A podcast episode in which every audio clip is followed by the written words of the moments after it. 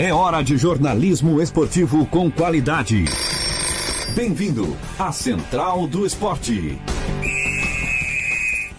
Segunda-feira, dia 27 de janeiro de 2020, 11 horas e 30 minutos, está no ar mais uma edição do Central do Esporte na Rádio Cidade em Dia 89.1 FM de Criciúma.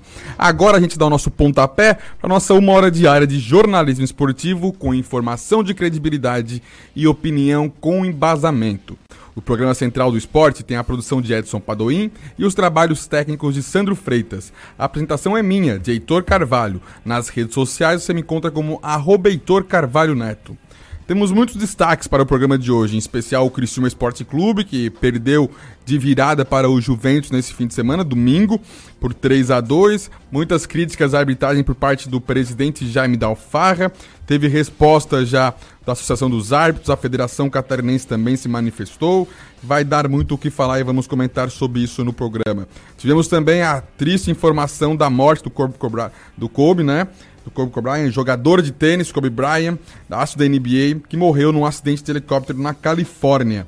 Morreu ele, inclusive a filha de 13 anos. Vamos tratar sobre isso aqui no programa Central do Esporte. Além de outros quadros que a gente tem, como o Placar da Rodada, o Mercadão da Bola, Esportes Americanos de Onde Tem Esporte Hoje, teremos uma entrevista com o Jean Reis e Felipe Colombo. O Jean, que é coordenador técnico do projeto Anjos do Futsal, e o Felipe Colombo, que é diretor-presidente da Anjo. Vamos conversar com os dois que já estão aqui no estúdio, inclusive.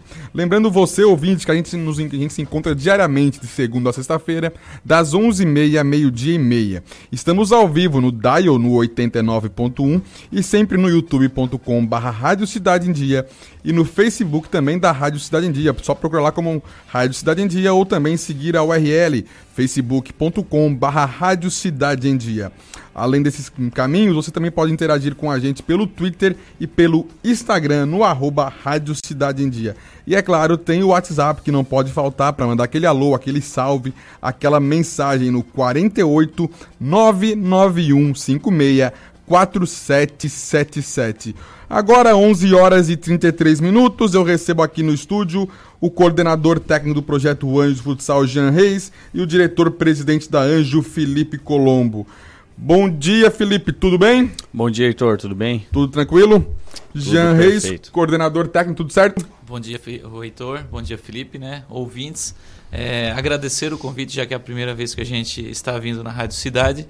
E desde já dar os parabéns pela estrutura, uma linda casa, a gente deu uma acompanhada, tem quatro estúdios. Então, nossos parabéns e estaremos presentes quando vocês chamar. Com certeza, e vamos chamar várias vezes, até por, não só para falar do projeto de futsal, também tem o Felipe com o seu trabalho, o Jean Reis também é um nome conhecido no futebol amador. Seguinte, Anjo de Futsal, idealizado pela Anjo Tintas, né, foi implementado em abril de 2001. Estamos falando de algo de quase duas décadas, é 19 anos. Atualmente conta com mais de 1.200 garotos envolvidos no projeto, né, que participam em 25 núcleos em 21 municípios são Criciúma, Forquilinha, Balneário Arroio do Silva, Balneário Gaivota, Balneário Rincão, Cocal do Sul, Ermo e Sara, Jacinto Machado, Lauro Miller, Meleiro, Morro da Fumaça, Orleans, Praia Grande, Santa Rosa do Sul, São João do Sul, São Lidério, Sombrio, Treviso, Turvo e Uruçanga.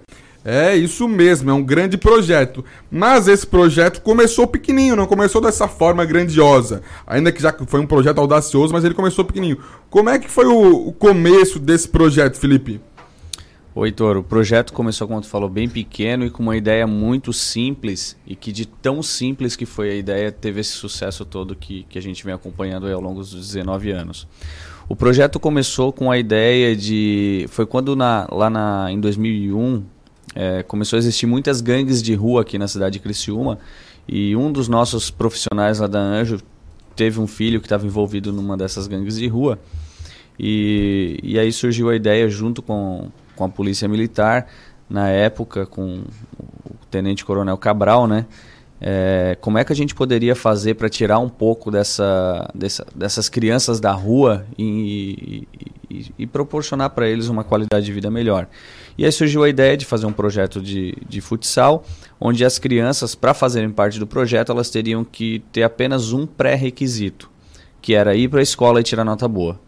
Então, num dos períodos eles estariam na escola estudando e no outro período estariam aprendendo as técnicas de futebol de salão, que como a gente sabe, é, o esporte é, é, é muito mais do que, do que apenas a, a, a saúde ou, ou a, a diversão de praticar um esporte. Né? Existem muitos ensinamentos por trás da prática, prática esportiva e esse projeto começou assim, simples, é, com uma proposta muito bacana e aí ao longo dos anos veio crescendo e como tu falou já estamos aí em 21 municípios, é, 25 núcleos e mais de 1.200 crianças sendo atendidas simultaneamente hoje e ao longo desses anos passaram mais de 12 mil crianças pelo projeto. Eu acho que deu certo, né? Deu Eu acho certo, que tá dando certo, certo. né?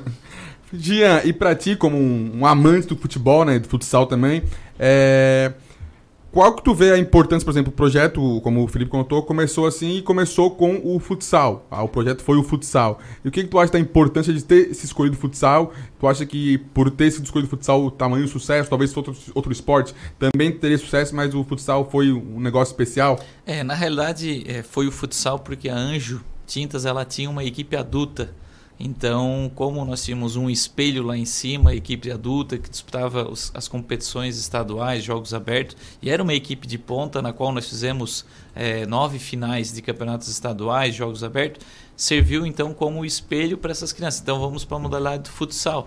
E ali iniciamos com 60 crianças apenas no município de Criciúma. Eu era pequenininho, mas eu lembro do Dão, jogava o o goleiro dele que é irmão era o... o, o, Edenil, o, o- Emilson, que é Isso, um ninho, é né? o Ninho, eu lembro do Tivemos Ninho. grandes jogadores como o próprio Eca, que ainda hoje está jogando. Tinha o Valêncio, jogava de fixo, ele sempre fazia, Exato, bateu tiro é. livre, eu achava o máximo naquela época. Lembro do Falcão, quando veio aqui contra a Malva, que foi mais de uma vez. Falcão, Manuel Tobias, Franklin, Mike. é, é, nós tínhamos um adversário muito difícil na, na época, que era a Malve, né? Então, é, a gente não mensurava valores, né? Mas a gente sempre fez jogos iguais contra eles. Então, vencemos eles, perdemos mais, é claro, mas na hora H faltava e prevalecia Ah, a, a, a qualidade do elenco.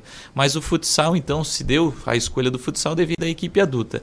E de lá para cá o projeto chegou nessa grandeza porque o planejamento acho que foi o correto. O projeto ele cresce a cada ano um município, no máximo dois.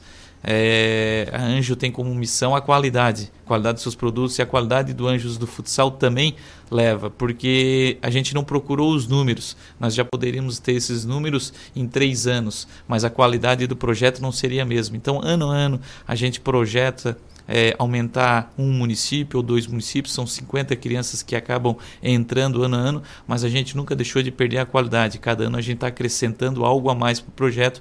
Por isso, a renovação, ano a ano, todos os municípios procuram, e eu tenho uma lista enorme é, de municípios daqui da nossa região e fora o que a gente recebe de é, outros estados, querendo que a gente leve o projeto para outros estados também. O projeto ele já tem o próprio objetivo, né? Afastar crianças e adolescentes da violência e das drogas, ensinar as técnicas do futebol de salão, incentivar a prática desse esporte e colaborar na formação dos cidadãos. Mas como a gente estava falando, é um projeto de muito, muito tempo. E são 19 anos na estrada e muita coisa aconteceu no Brasil, na nossa região sul, no Brasil e no mundo em 19 anos. Desde, principalmente na economia, altos e baixos. E, Felipe, o que que faz com que a Anjo permaneça com esse projeto ativo, né? Porque é um, projeto de extremamente responsabilidade social. É, além do negócio que a Anjo tem, é mais uma responsabilidade que ela tem em função do projeto. E apesar de diversas crises que o mundo enfrenta, a Anjo nunca abriu mão desse projeto. Como o Jean falou, sempre visando a qualidade, a seriedade. É, e eu digo, eu pergunto isso porque tem empresas de tão, do tamanho da Anjo, menor ou até tão, tão grande, maior, que não fazem um trabalho desse. E a Anjo se dedica ano a ano, incentivar, praticar e sempre oferecer a melhor qualidade possível.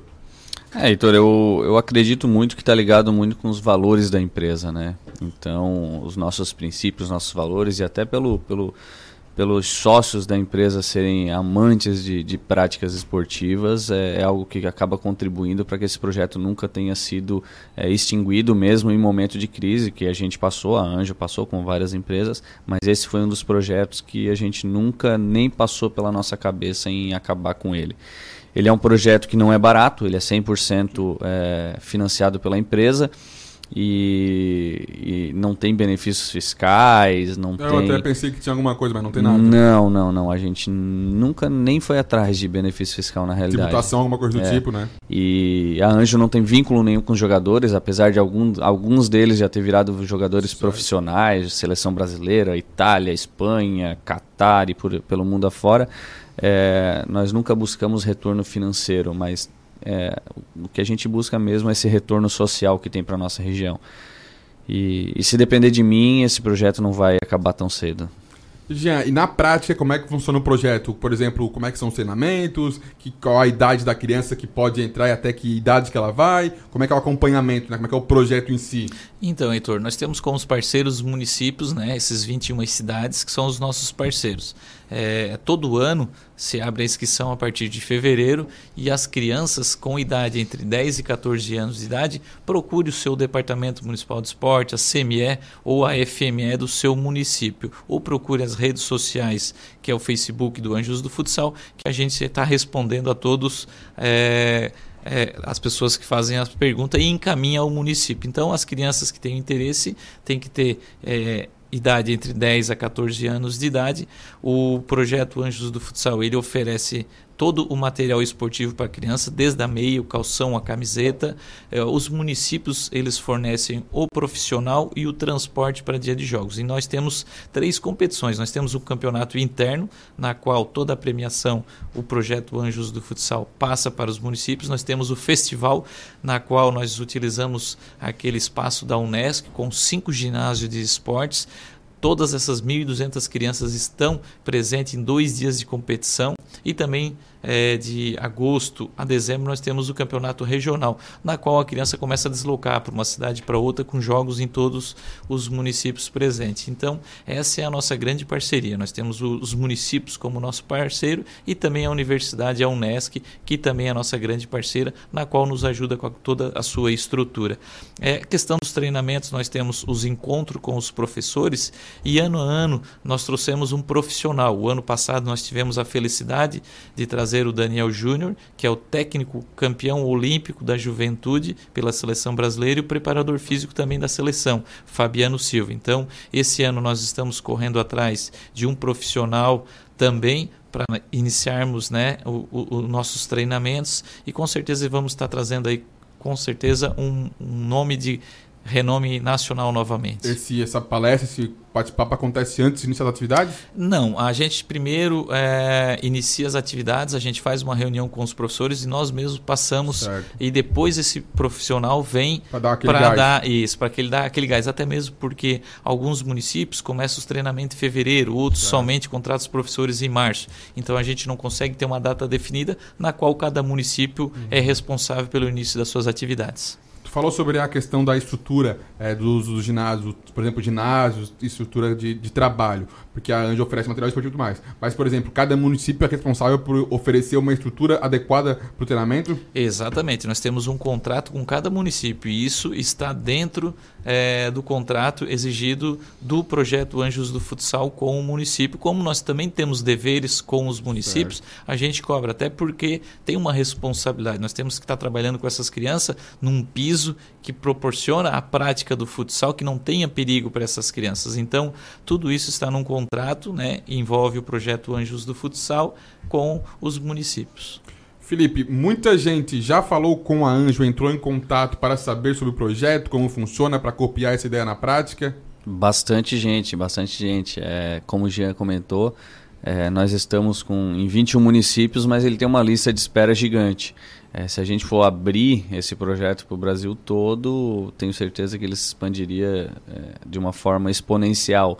Inclusive, existem até, vamos dizer assim, projetos piratas por aí. Se vocês procurarem na, no Instagram, tem um Instagram do Anjos do Futsal que não é nosso, que usa a nossa logo, é um projeto social também e, e que eles estão fazendo um trabalho lá bacana e a gente nunca não, não, não, não não coibiu eles de utilizarem, porque também é, eles estão fazendo bem por lá. Mas tem uma lista bem grande e todo mês tem gente entrando em contato e mandando mensagem para saber como é que pode trazer esse projeto para outros estados. Eu, pessoalmente, já recebi pedidos de Maranhão, é, Goiás, Recife e diversos outros estados querendo levar o projeto para lá. Mas o Jean pode falar aí que ele já deve ter recebido muito mais do que eu, porque ele que está à frente do projeto. É, a, no próprio estado, é, eu já recebi visita de amigos técnicos que a gente acaba enfrentando e cria uma amizade, que eles vieram até Criciúma, sentaram uma tarde toda para mim explicar como funciona o projeto,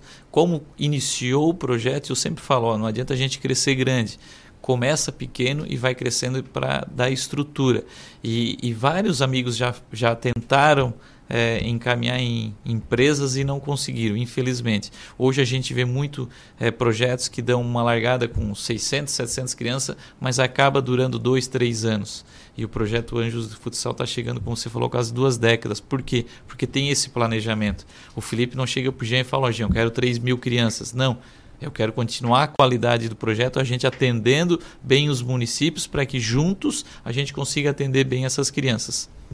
Perfeito, acho que é isso que faz o diferencial, que traz esse sucesso para o projeto. Projeto que em 2019 teve o, um núcleo instalado em São Ligério, né, com 40 meninos. Esse foi o, o novo de 2019, confirma? Exatamente. É, no ano de 2019 a gente foi para a cidade de São Lugero, uma cidade muito boa. Os profissionais, professor Denner, excelente. Moreis, diretor de esportes, deu uma estrutura muito bacana para nós.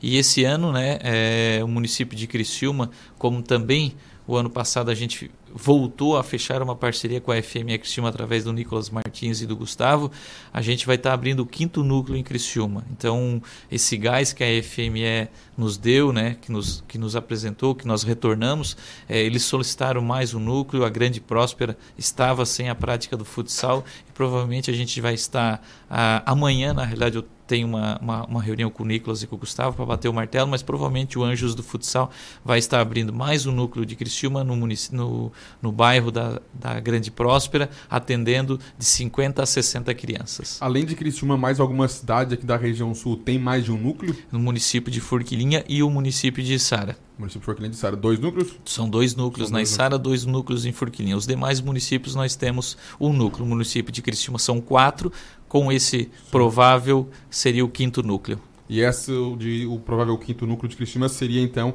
esse novo esse novo, novo Exatamente, é, a gente não vai estar tá procurando uma cidade Sim. nova, apesar da quantidade Sim. de cidades que tem, mas a gente vai estar tá ampliando mais um no município de Criciúma.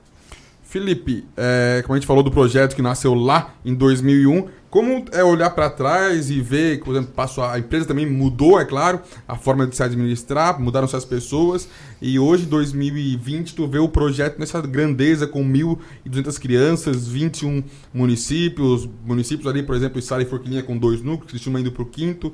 Como tu vê hoje o projeto? Começou lá atrás, pequenininho, e agora tomou essa dimensão.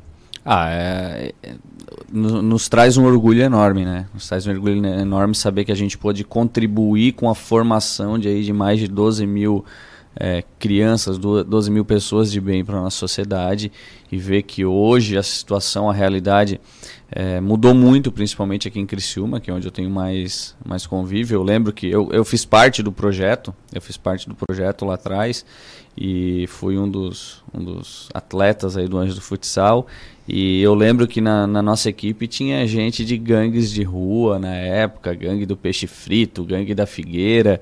E hoje a gente vê que essas gangues praticamente inexistem aqui, né? Claro que não foi um trabalho somente da Anjo, somente do projeto, foi um conjunto de ações que foi feito, mas traz um orgulho muito enorme, enorme para a gente saber que a gente pode contribuir com a melhoria da qualidade de vida dessas crianças e da região como um todo. E Jean, tu que, tava, tu que fica mais perto dos atletas, né? Como é que é ver, por exemplo, como o, o Felipe conversou, gente que já está fora do país jogando, gente em ligas profissionais. Como é ver, então, que aquele produto, né, digamos, aquela, aquela criança que tu lapidou, aquela pedra que Sim. tu lapidou, hoje ela está aí fazendo história? Heitor, isso não tem preço. É, eu tenho uma coleção de camisetas, né? Eu não, o projeto Anjos do Futsal. Os atletas que acabam é, saindo para jogar o profissional, todos eles lembram do Anjos do Futsal com muito carinho. E a gente acaba tendo essa relação quase de pai para filho. Então muitos ainda me chamam de pai. Um exemplo agora, o Gediael Mota, um menino aqui de Furquilinha, acertou com o Carlos Barbosa, iniciou o treinamento semana passada. No primeiro treino já me mandou uma foto do lado das feras que, que estão lá. Uhum. Então isso não tem preço, né? É, a gente teve quatro atletas, para nossa felicidade, que já vestiram a camiseta da seleção brasileira de futsal. Então isso, como eu falei, é, não tem preço, essa amizade que fica, é, a gente leva as camisetas para o festival e as crianças que estão hoje praticando vão lá e começam a olhar é, as letrinhas lá do Catar, a, da Itália, não consegue ler, então isso é, é, é, muito gratificante. A gente fica muito, mas muito feliz pela essa conquista. Mas a gente não vê só o lado dos meninos profissionais. Hoje nós temos, como o Felipe falou que fez parte, hoje ele é um empresário, mas eu tenho hoje é, alunos que já são professores do projeto. Então são pais de famílias. Nós temos, eu tenho um exemplo que eu sempre gosto de dizer, o, o Ricardo Vieira. Ele fez do futsal a faculdade dele, que ele não tinha condições. Eu, e ele sempre me falou, professor, eu quero ser bombeiro, eu quero entrar bombeiro, e só que o futsal vai me dar a faculdade para mim poder é, ser um. E hoje ele é capitão do bombeiro, então fez da, do, do, futsal, é, jogou depois Siderópolis Unesc na equipe adulta para fazer a faculdade, terminou a faculdade, fez o concurso para bombeiro e passou. Então são exemplos assim que a gente tem, são vários que, que, que, que não tem preço. Isso tudo nos deixa muito feliz. Até porque mesmo no objetivo, aqui você deixa bem claro que o, o, o objetivo é incentivar a prática desses esportes, colaborar na formação dos cidadãos, né? Não é em si uma escola de futebol, não é criar jogadores, é incentivar o esporte e colaborar na formação de pessoas, né? De seres humanos melhores para o nosso mundo. O esporte e o futsal, eles existem regras e a nossa vida é cheia de regras. A gente sabe que tem muitas coisas que a gente não pode fazer e através do esporte, que existem as regras, o centro tem que ser cobrado para frente, para te ganhar um jogo tem o gol, tu tem que respeitar o adversário, senão tem o juiz que pode te punir. Então tudo isso a gente consegue colocar em prática, mas principalmente a educação e a disciplina. A gente sempre pede para os professores e, e, e coloca para eles. As crianças elas vêm no treinamento porque gostam. Os pais não obrigam, então é a hora de nós cobrarmos algo a mais dessas crianças. Já que elas estão ali por livre e espontânea vontade, porque gostam, ali tem que ter uma cobrança a mais, uma disciplina a mais. E é isso que a gente faz. A gente procura é, trabalhar com essas crianças com muita disciplina, que com certeza a gente colocando a disciplina e a educação, nós teremos é, muitos Filipes, muitos Jean, muitos leitores fazendo coisas boas para a população. Ó, o Carlos Sueder, que é diretor de esporte Mold da Fumaça, Comentou aqui, ó. Parabéns, empresa Anjo Dindas, por incentivar esse belo projeto. E parabéns também, Jean Reis, por coordenar esse projeto. O Carlos, que é um, par é um parceiro de vocês, né? De é. Morro da Fumaça. O Carlos, que é diretor de esportes do município. Um abraço para o Carlos. Um abraço, Carlos, e parabéns pelo que ele está fazendo com o esporte de, de, de, Morro da Fumaça, principalmente com a modalidade de futsal. Nos últimos anos, Morro da Fumaça participou com duas equipes no campeonato estadual, que isso é importante, serve de, de espelho para essas crianças. Sobre o encaminhamento, por exemplo, tu falou, não é questão de, é, de ser detetora de jogador, né, empresário, mas, por exemplo, tu falou, aos 14 anos finda né, o, a participação no projeto Anjos do Futsal. É, acontece, por exemplo, de procurar algo, vocês para ter algum encaminhamento? Como é que funciona isso? Por exemplo, ah, terminou o projeto, amanhã eu não vou mais. Como é que funciona esse encerramento, né? É, o, os municípios têm as equipes de OLESC, que vai até 16 anos. Então, sai do Anjos do Futsal, a maioria dessas crianças acabam indo para a categoria da ULESC, até 16 anos. E nós temos as categorias de base, que nós somos parceiro do município de Furquilinha. Nós trabalhamos já desde o sub-8 ao sub-15. E muitas dessas crianças acabam a gente encaminhando para outras equipes do estado. O ano passado nós mandamos dois meninos para Timbó, foram até vice-campeões estaduais. É, Para a própria equipe de Tubarão, estão sempre nos pedindo jogador. Esse ano, Criciúma está vindo com uma equipe adulta, né, um projeto novo que, que o Pipoca, o Thiago, o Guilherme estão lançando. Então, provavelmente, a gente vai estar tá fazendo uma parceria com o Criciúma Futsal para que a gente é, desenvolva é, melhor o futsal na nossa região. Mas a gente consegue encaminhar sim esses meninos que se destacam com muita facilidade para o cenário estadual e até mesmo nacional. Felipe, falta alguma coisa que fazer pelo projeto Antes Futsal que tu almeja? Ah, eu queria fazer ter uma quadra, ter um evento, ou tu acha que o propósito é esse mesmo, é fazer cidadãos de bem? É, eu acho que o projeto está bem desenhado, bem, bem definido e bem, bem administrado, gerido aí, principalmente pelo Jean, que é quem toca isso no dia a dia. Mas tem alguns sonhos que a gente tem. Um deles era é, a equipe adulta, né? Que agora o Jean comentou que é a novidade que a gente vai ter uma equipe adulta, não a Anjo, mas Sim. Criciúma vai ter uma equipe adulta e vai servir de espelho e de, e de meta para essa gurizada, para essa criançada aí poder treinar e se dedicar um ainda mais ao, ao projeto. Então isso eu acho que é algo bacana. E, uma coisa que, que é uma vontade aí do, do Beto Colombo é ter um ginásio próprio do Anjos do Futsal. Então a gente está de olho aí, estamos olhando a, é, alguns terrenos, algumas possibilidades para a gente adquirir aí. É, o Beto vai adquirir como pessoa física Sim. mesmo, ele mesmo vai, vai comprar e vai construir isso para fazer uma, uma base, uma sede do Anjos do Futsal aqui, aqui em Criciúma. Ah, fico feliz em saber disso. Tomara que tenha muito sucesso nessa empreitada. Um abraço pro Beto, que olha, com certeza é um, uma pessoa fora de série. Felipe, obrigado pela tua participação aqui no, no, programa Central do Esporte, na Rádio Cidade Dia, mas mais obrigado ainda eu, como cidadão morador de Criciúma, da região sul, Santa Catarina, é claro, parabenizar pelo projeto, por ano a ano trabalhar trabalhando com ele desde 2001. Oh, muito, muito agradecido pela, pelo teu agradecimento aí, mas é um, é, é um prazer ter, ter vindo aqui, é, compartilhar um pouquinho dessas informações e é um prazer ainda maior saber que esse projeto impacta a vida de tantas pessoas e que a gente pode colaborar um pouquinho com isso. Perfeito. Obrigado. Jean, da mesma forma, parabéns pelo trabalho frente ao projeto Anjo Futsal e também pela tua história no futebol amador e também, claro, pela participação aqui no programa Central do Esporte. Obrigado, Heitor. Obrigado à rádio pelo convite. Eu gostaria de lembrar que o ano passado o projeto recebeu um prêmio da Unicef. É, medalha Zilda Arnes. A gente ficou muito feliz, a gente concorreu com vários projetos a níveis nacionais e recebemos esse prêmio no qual é, tivemos a felicidade de receber. Então a gente ficou muito grato com isso. Demonstra né, que realmente o projeto faz o bem.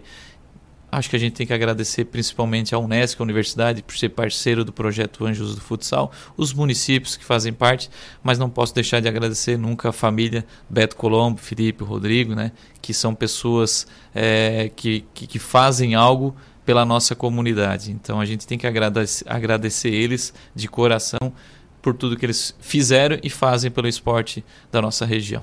Perfeito, Jean. Gente, vamos para um rápido intervalo aqui no programa Central do Esporte, que encerra o nosso primeiro tempo e já já voltamos com o segundo tempo de muito mais conteúdo aqui no programa Central do Esporte. Intervalo no ar.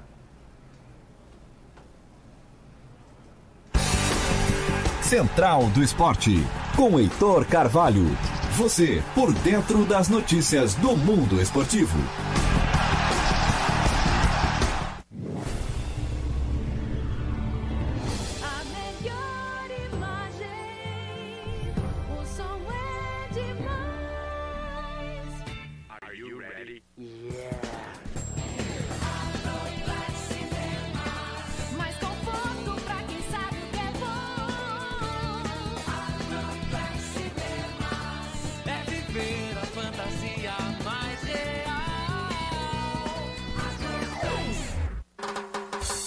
ZYN 553. Rádio Cidade em Dia. Conteúdo conectado com a sua vida.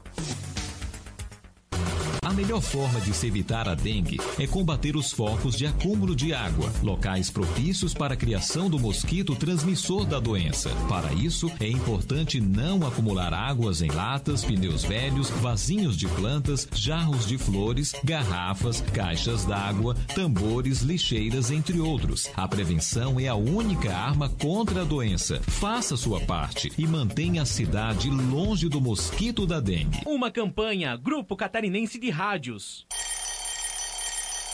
Desperte a sua empresa para o mundo digital.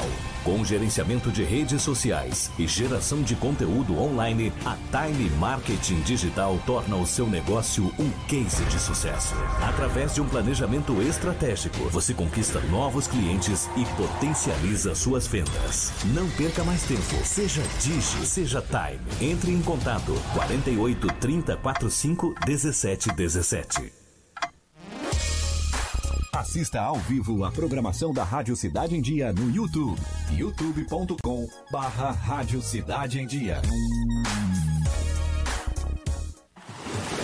Dicas para segurança no verão. Corpo de Bombeiros Militar de Santa Catarina. Previna-se, não seja mais uma vítima.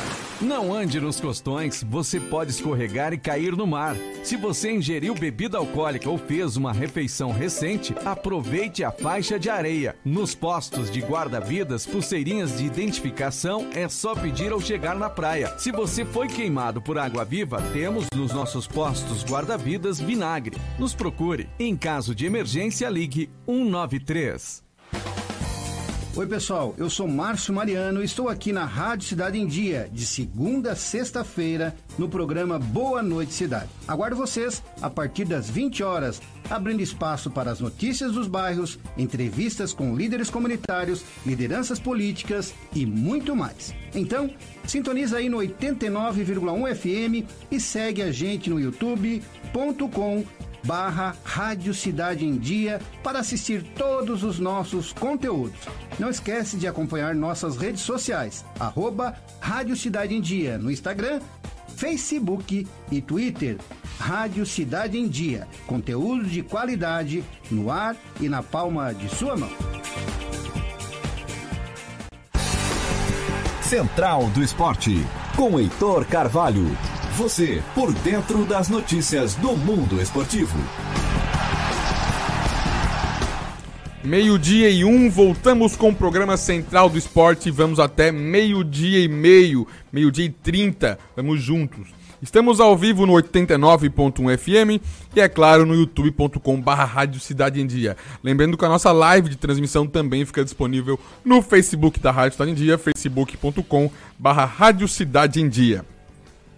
E no YouTube também você pode se inscrever no nosso canal para ficar por dentro de toda vez que entrar uma, um conteúdo novo, uma live se iniciar, você recebe a notificação. Para isso é só ativar o sininho ali no canal do YouTube. Também estamos no Twitter e no Instagram, sempre no arroba Rádio Cidade em Dia. No Twitter não cabe Rádio Cidade em Dia, então é Rádio Cidade em Dia. Mas você pode procurar ali, escrever Rádio Cidade, já vai começar a aparecer e é só clicar ali, é o nosso perfil, ok? E também estamos no WhatsApp no 48991564777. Quer mandar aquela mensagem, aquele alô, aquele salve? Por favor, fica à vontade. Conversamos no primeiro bloco, então, com o Felipe Colombo, diretor-presidente da Anjo Tintas, e com o, Anjo, o, Jean Reis, coordenador técnico do projeto, belíssimo projeto realizado por eles, que atende mais de 1.200 crianças em mais de 20 municípios aqui na região sul. Tá para abrir então o quinto polo, né, o quinto núcleo em Criciúma, tem dois em Morro da Fumaça, do, do, desculpa, dois em Forquilinha, dois em Içara. Então é um projeto que com certeza já deu muito certo, já ajudou mais de 12 mil pessoas. E agora nós vamos fa falamos agora de respeito, de educação, de projeto e agora vamos falar com vamos falar sobre um negócio que não foi muito educado, que não caiu muito bem, que foi as palavras do presidente Jaime Dalfarra do Criciúma após a derrota por 3 a 2 para o Juventus. A revolta do presidente foi com a arbitragem do futebol catarinense. Não discordo do Jaime Dalfarra em reclamar, acho justo reclamar. Desde o ano passado o Criciúma vem sendo prejudicado pela arbitragem. Quando a gente diz prejudicado, a gente diz que eu não quero dizer no sentido de esses erros são por querer, tendenciosos, simplesmente esses erros acontecem e não deveriam. E o Criciúma pode protestar contra isso, deve protestar, mas é claro, sempre da maneira mais prudente possível, de uma maneira correta, de uma maneira que dê resultado. E não é ofendendo ninguém que isso vai acontecer, acredito eu. Pelo menos eu não gostaria de ser cobrado assim, acredito que você também não gostaria que um funcionário, um superior, um desconhecido, seja quem for, chegasse para você xingando por um erro que você cometeu. Mas então vamos ouvir as palavras do presidente Jaime Dalfarra do Criciúma Esporte Clube pós derrota para o Juventus por 3 a 2 por dois pênaltis marcados ao ver dele de forma incorreta. Sei lá, em cima parecia dois metros fora da área. O outro cara se atirou antes. Estão brincando, né? Ó. O juiz ia com uma vontade para pitar assim. Presidente, ontem pela manhã o senhor me disse que o Criciúma... Rebaixou o Criciúma! Rebaixou o Criciúma! Federação Catarinense quatro protestos tem resposta que ano passado. Sete jogos Criciúma roubado. O ano passado, roubado. E aqui de novo, dois jogos. É uma brincadeira, é uma vergonha essa federação. Sua indignação é pelos dois jogos ou principalmente pelo que aconteceu hoje aqui, presidente? Ah, Hoje, o outro jogo, o ano passado, eu não aguento mais, cara. A gente reclama e não, nem satisfação dão, rapaz. Nem resposta vem. E agora vem aqui dois pênaltis. Grotesco, ridículo. Presidente, mas até acontecer ali, o senhor estava gostando do posicionamento da equipe quando estava ganhando? Ah, sobre futebol, depois o Evandro vai falar, o cavalo. Eu só acho que é um absurdo. Essa federação de merda. Então, gente, vocês ouviram as palavras do presidente Jaime da Alfarra. Já ouviram ontem, né? Com certeza. Tá repercutindo, tá nos grupos de WhatsApp, tá passando por tudo. Esse áudio tá rodando, né? E com certeza vai rodar muito mais ainda. E quanto a isso, a associação, é isso mesmo, a Sinfasc, né? Que é a Associação dos Árbitros de Santa Catarina, ela se manifestou quanto a isso, não gostou nem um pouco do posicionamento do, presi do presidente do Criciúma, Jaime Dalfarra.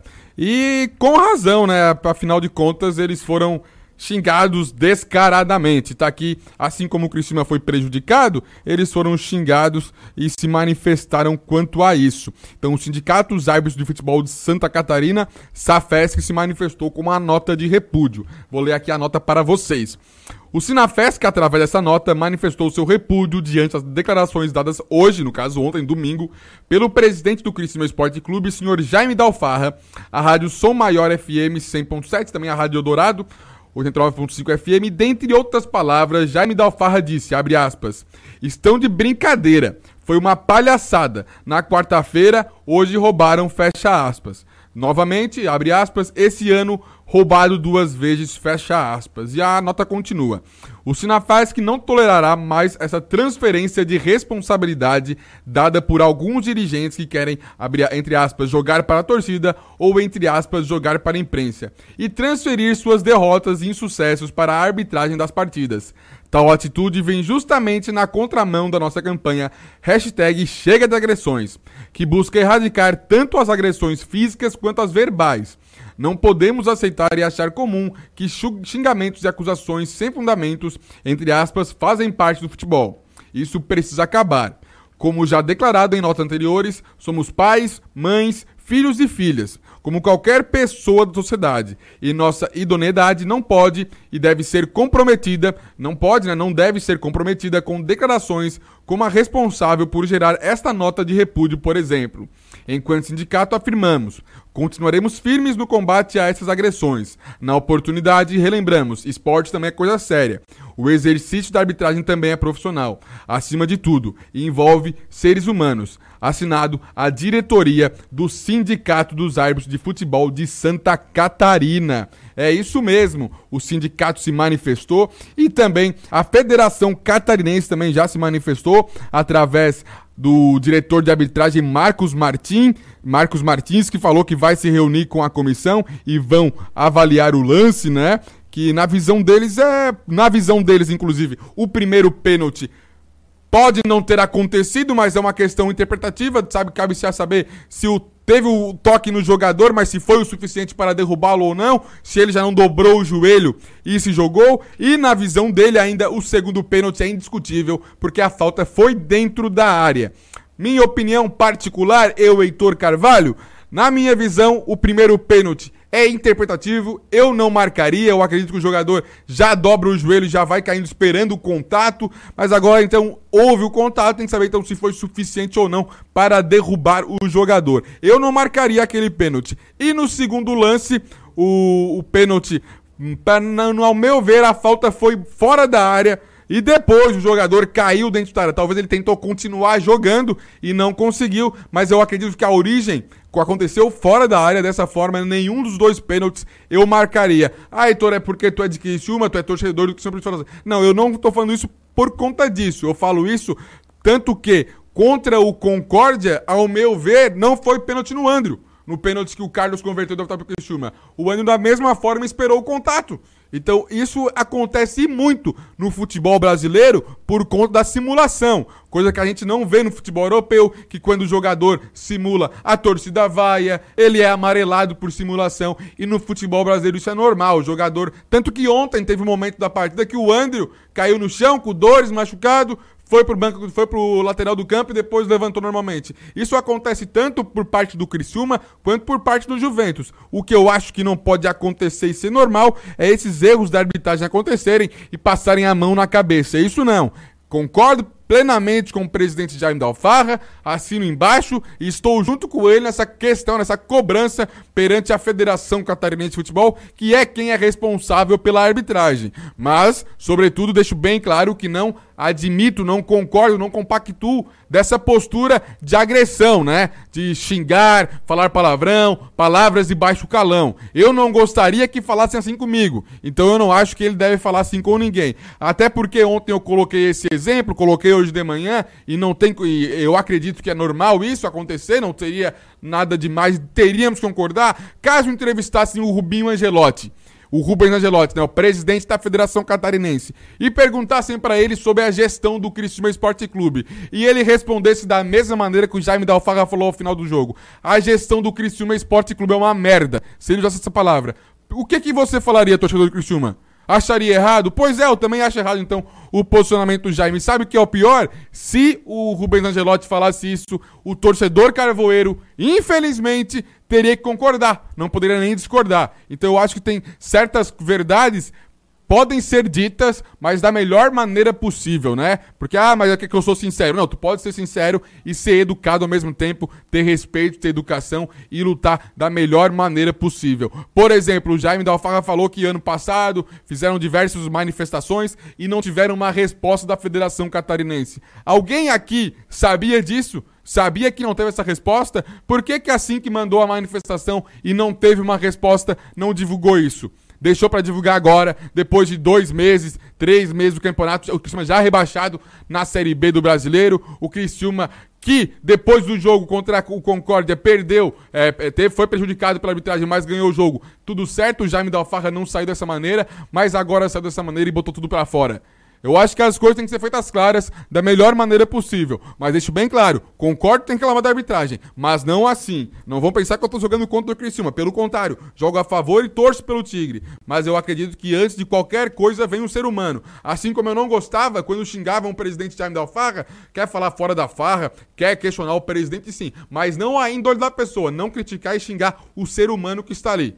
Beleza? Essa é a opinião do Heitor Carvalho. Quem quer concordar, concorde. Quem não quer concordar, não discorde. Só não liga pra rádio reclamando, falando mal de mim, por favor, né? Senão eu vou, também vou, vou chutar o balde. Brincadeira, gente. Mas quem também falou com a imprensa foi o técnico Roberto Cavalo. Não só o Jaime conversou. O Roberto Cavalo também conversou com a imprensa e ele fez uma avaliação, então, da derrota para o Juventus por 3 a 2 é, é sofrido, doído, o ambiente nosso muito triste no vestiário, da maneira que foi.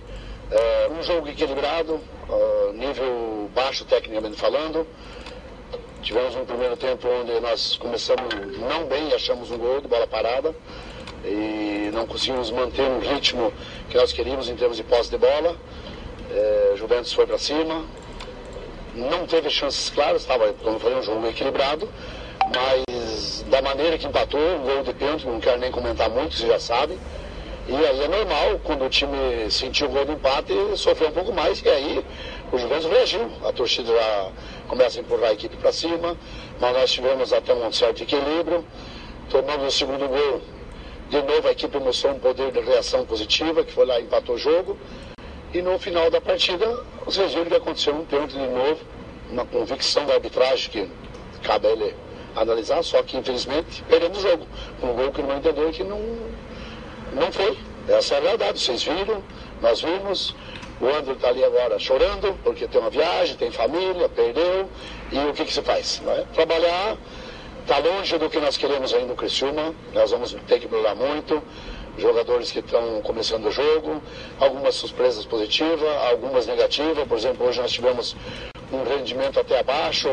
É do Guilherme, na lateral direita, não conseguiu marcar. E pelo cartão amarelo já antecipo, nós é, mudamos, até porque o Juventus estava sendo bem agressivo do lado esquerdo. E nós optamos por mais um atacante que foi o João. Então, eu acho que o pessoal que entrou, entrou bem, o Carlinhos entrou bem, o João e o Daniel ganhou algumas bolas de cabeça que o, ele não estava ganhando no tiro médio. Então foi um jogo muito truncado, um jogo de poucas chances, né? um jogo mais disputado na, na parte física. O Juventus mostrou uma, uma, uma, uma, partida assim, de disposição muito boa, todos correndo, segundo final do jogo tinha quase cinco já se entregando, mas acharam um gol de legítimo que. Um gol que, na minha dúvida, não, não, não existiu. Pênalti totalmente é, incorreto, no meu entender. E aí isso leva três pontos Juventus e não nosso. Isso muda muito. E eu vou aproveitar a oportunidade de dizer para vocês que ano passado para quem está aqui de Cristiano ouvindo, nós fomos prejudicados pela arbitragem na Série B do Brasileiro e fomos rebaixados sim. Essa é a realidade. Não é só que tem um gol anulado, algumas situações, então hoje a gente tem que pensar, mas eu como treinador vou trabalhar bastante aqui para já pensar no Tubarão na quinta-feira. É isso, pensar no Tubarão na quinta-feira, que é o adversário do Criciúma pela terceira rodada do Campeonato Catarinense 2020. Mas ainda falando sobre Criciúma e Juventus, Criciúma perdeu por 3 a 2 de virada, saiu ganhando de 1 a 0 no primeiro tempo, no gol do Rodrigo, o goleiro saiu catando borboleta, o Rodrigo colocou a bola pra dentro, a bola bateu no Rodrigo, não foi nem o Rodrigo bateu na bola, mas como não tinha goleiro, a bola entrou fraquinho, 1 a 0 Criciúma. Inter... O Criciúma recuou, normal o Criciúma fazer isso, normal o Roberto Cavalo fazer isso, sai na frente e recua o time. O Criciúma tomou então a virada no segundo tempo, 2 a 1 um pênalti marcado de forma, ao meu ver, incorreta, um pênalti inexistente. Logo em seguida, mais um gol sofrido por parte do Criciúma, esse é um lance normal. E então, o terceiro, o Criciúma empatou o jogo com o João, que entrou no, no segundo tempo, balançou as redes novamente numa saída catando borboleta do goleiro do Juventus. E o Criciúma, no último lance, no último minuto de jogo, tomou mais um gol, um gol de pênalti, esse também, ao meu ver, uma, uma falta fora da área. E dessa forma, então, o Criciúma tomou a 3 a 2 Juventus e foi derrotado. Detalhe para os dois gols marcados no 2 a 2, o 2 a 1 e o 3 a 2. O 2 a 1, um gol de cabeça do Fabinho, que jogou no Criciúma. Fabinho tem 1,50m.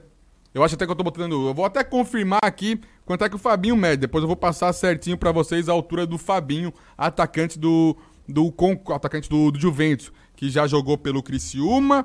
Ele ano passado jogou também a Série C pelo Almirante Barroso, que foi quem subiu, né, para a série, ou a série B que subiu para a Série A do Catarinense, o Fabinho, jogou junto com o Rogério também, que estava lá no que está também no Juventus. É, o goleiro também, o René, era quem trabalhava na equipe do Almirante Barroso e agora também está no Juventus. Juventus fez um timezinho é, um timezinho forte até para tudo do Campeonato Catarinense, mas o Criciúma tomou um gol de, de cabeça de um atacante de 1,50m. Quem marcava ele era o lateral Bruno Oliveira, né, lateral esquerdo do Criciúma, jogador da base. E o segundo gol de pênalti também do Fabinho. O Edson aqui me passou a informação, o Fabinho tem 1,63m, mas de qualquer forma isso não justifica tomar o gol. Ô Edson, já confirma também vê se consegue a altura do Bruno Oliveira. Eu acho que não, talvez tenha no site do Criciúma a altura do Bruno Oliveira, já que é um jogador, né, é, novo, não sei se tem alguns dados já na internet. Que era o Bruno Oliveira que estava marcando o jogador, o Bruno Oliveira que vem sendo muito contestado e para colaborar ainda tomou um gol de cabeça, uma bola que ele não conseguiu acompanhar o jogador, não subiu junto e tomou então um gol de cabeça do Fabinho de 1,63m. Tanto que deu o que falar ao final do jogo, o Serginho Lopes conversou com a imprensa, o Cavalo já falando até em jogadores, contratações que o que necessita. E o Cavalo fez uma avaliação da arbitragem também e como é que ele vai lidar com os atletas que também vem errando, como nesse caso do Bruno Oliveira, do próprio Vitor Guilherme, também na lateral direita, levando muita bola nas costas. A zaga ainda não está em comum acordo o Adenilson no meio-campo meio perdido, o Alisson tá, tá driblando, fazendo certo, mas consegue dar o primeiro drible, não consegue dar continuidade na jogada, tem que jogar para trás, não consegue jogar para frente, o ataque não é alimentado, até parece que eu estou falando de 2009, mas não, é 2020. E gente, eu, ah, o Criciúma perdeu e aconteceu isso, agora não fala, não, em, no jogo contra o Concórdia, essas coisas também foram relatadas, essas coisas também aconteceram, porém a vitória mascara um pouco, e agora numa derrota, ainda na maneira como foi, tudo mudou, né? Mas então vamos ver o que o Cavalo achou da arbitragem e também de alguns jogadores em particular. Quem mais sofre nesse momento é a nossa torcida, né? Primeiro, o presidente não está errado, está vendo que não é possível a convicção do árbitro marcar um pênalti como ele foi convicto dentro de casa, agora dois fora que não foram, né? E atrapalha bastante. Como trabalhar a cabeça do atleta? Eu vou ter que chegar lá agora, conversar de novo com o André, tá chorando muito, pedindo desculpa ao grupo, que 2 a 2 às 49, ele não teve culpa no pênalti não existiu, mas foi assinalado e perdemos o jogo. Então, trabalhar a cabeça vai ser no decorrer da semana, trabalhar, e eu fico até é, tranquilo quando você fala com convicção também do que fazer para ver a federação. Isso aí vocês da imprensa têm que levar para frente porque o futebol se ganha dentro de campo no jogo e não fora de campo com a arbitragem. Está sendo difícil, é sofrido, é doído, mas eu não vou também só punir a arbitragem, que eu tenho um time que nós precisamos melhorar em todos os sentidos, criação, fazer mais gols, melhorar na nossa nosso sistema defensivo para não tomar os gols, principalmente de cabeça, que o segundo gol não se toma, mas realmente quando você tem um jogo equilibrado, não bom tecnicamente, que aí a arbitragem faz a diferença, não tenha dúvida que ali dentro do vestiário nosso está todo mundo muito triste. É isso aí, então. Essa é a opinião do técnico Roberto Cavalo sobre alguns jogadores em especial.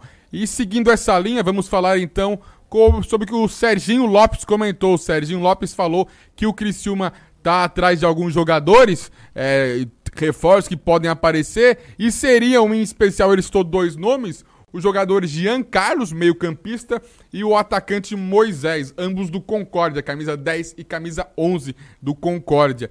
É, o Moisés eu acredito muito difícil ele vir pro Criciúma. O jogador tem mercado, teve até interesse do Bragantino em cima do jogador.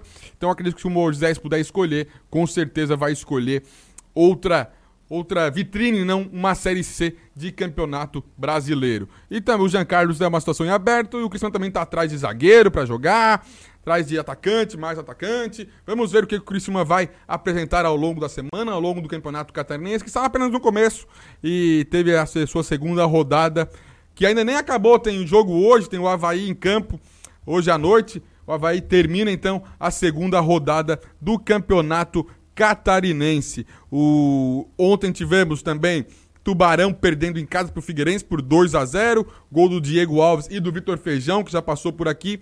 E o Brusque, 5 a 4 em cima do Joinville. Jogão com 9 gols.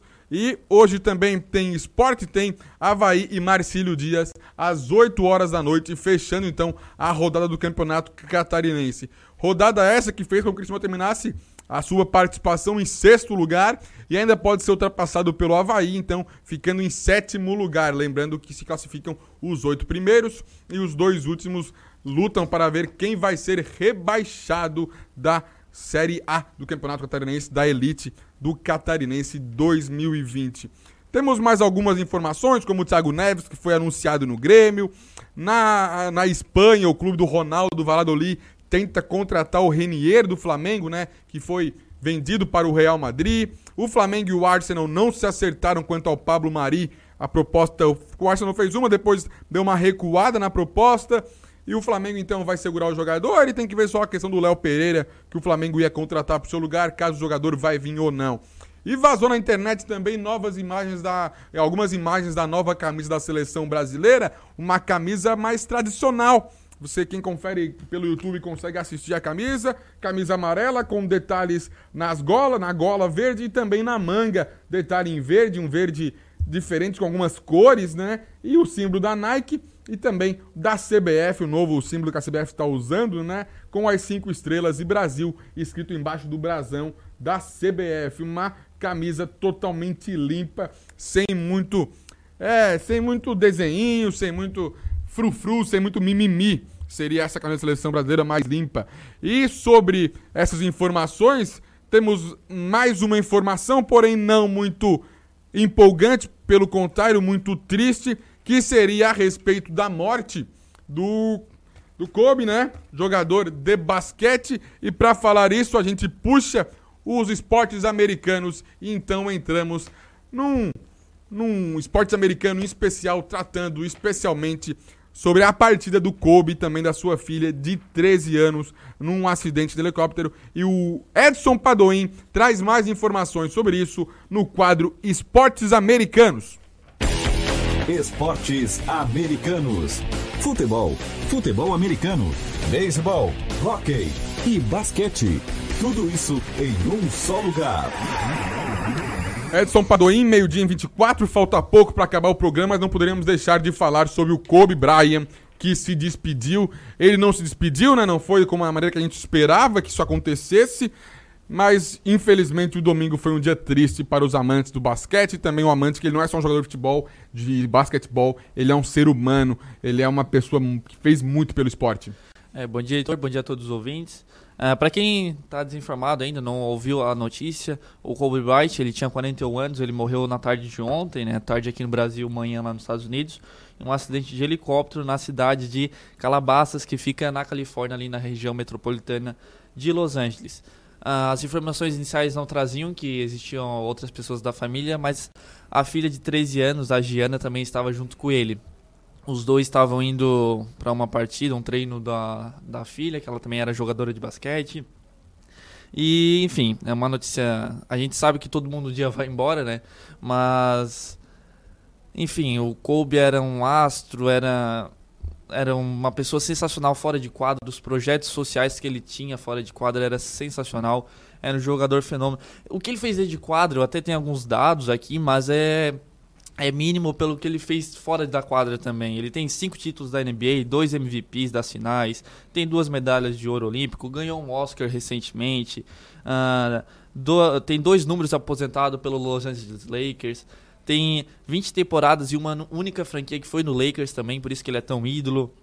E a tragédia aconteceu menos de 24 horas depois que o LeBron passou o, o número total de pontos marcados pelo Kobe Bryant. Né? Kobe Bryant era o terceiro maior marcador da história da NBA e foi passado pelo LeBron James.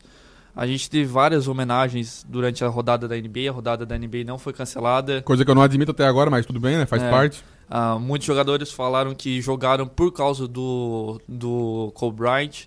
O Trae Young estava muito emocionado antes do jogo também, abraçando a família. Eu vou pedir pro Sandro botar um videozinho que a gente separou Uh, o Bryant era muito fã do Philadelphia Eagles, que é um time da NFL, e a gente fica feliz porque ele conseguiu ver o, o, conseguiu ver o Philadelphia campeão, né? A gente vê ali ele, quem está acompanhando nas redes sociais, ele cantando a música do time. Uh, o Philadelphia Eagles foi campeão uns anos atrás, nunca tinha ganhado no Super Bowl e o Bryant era muito fã do Eagles e conseguiu assistir a, a, o time campeão. O Bryant foi ídolo na NBA. Ah, esse vídeo foi produzido pela NFL da Zoeira. Quem está nos acompanhando algumas imagens dele jogando basquete, enfim. É assim, editor, falta palavras para falar o que, que o Kobe Bryant foi para a NBA.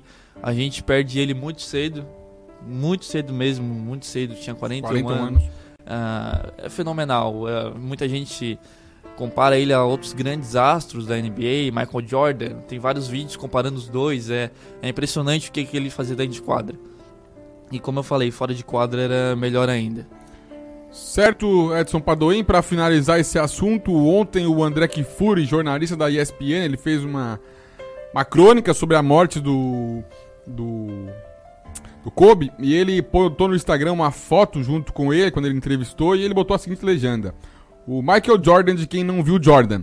A vida é um sopro. Hip Mamba, que era como ele costumava chamar o Oscar Schmidt. É, Heitor, e o, é, quando ele se aposentou, o Kobe Bryant, ele escreveu uma, uma mensagem muito grande, né? Começando, querido basquete. E o final dessa mensagem é assim, ó. Nós podemos dar um ao outro tudo o que ainda temos. E nós dois sabemos, não importa o que aconteça. Eu sempre serei aquela criança com as meias enroladas, a cesta de lixo no canto, cinco segundos no relógio, bolas em minhas mãos. Cinco, quatro, três, dois, um. Sempre te amarei. É, de se emocionar mesmo vendo essa opinião, essa opinião sobre a despedida do Kobe Bryant. Deixo aqui a nossa força aos amantes do basquete, aos amantes do esporte e também da família do Kobe Bryant, que ainda foi junto com sua filha. Pelo menos não vai fazer essa viagem sozinho. E deixo aqui o abraço pro Eduardo Baez, que está interagindo com a gente nas redes sociais e pediu mais respeito, mais oportunidade para os esportes amadores, mas não só o futebol amador, mas os esportes que são, acontecem na praia, a sua disputa e tudo mais. Então é isso, meio-dia e 29, acabou o Central do Esporte. Lembrando, faremos jornalismo esportivo com bom humor, sem perder a seriedade. Afinal, se não for divertido, não vale a pena. Tenha um bom dia, até mais. Mas antes de encerrar, Sandro Freitas, por favor, pode tocar a vinheta, mas sem volume hoje. Um minutinho de silêncio em respeito ao Kobe. Um abraço e até mais.